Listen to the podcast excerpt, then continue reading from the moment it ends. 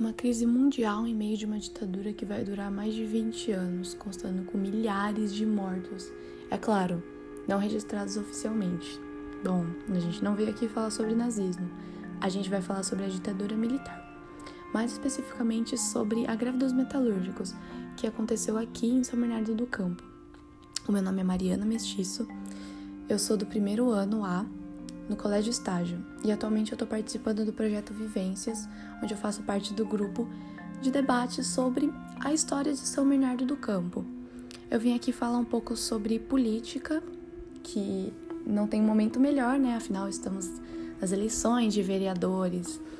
E, bom, o intuito do projeto é justamente talvez incentivar o interesse nos jovens sobre política e história. Vamos lá!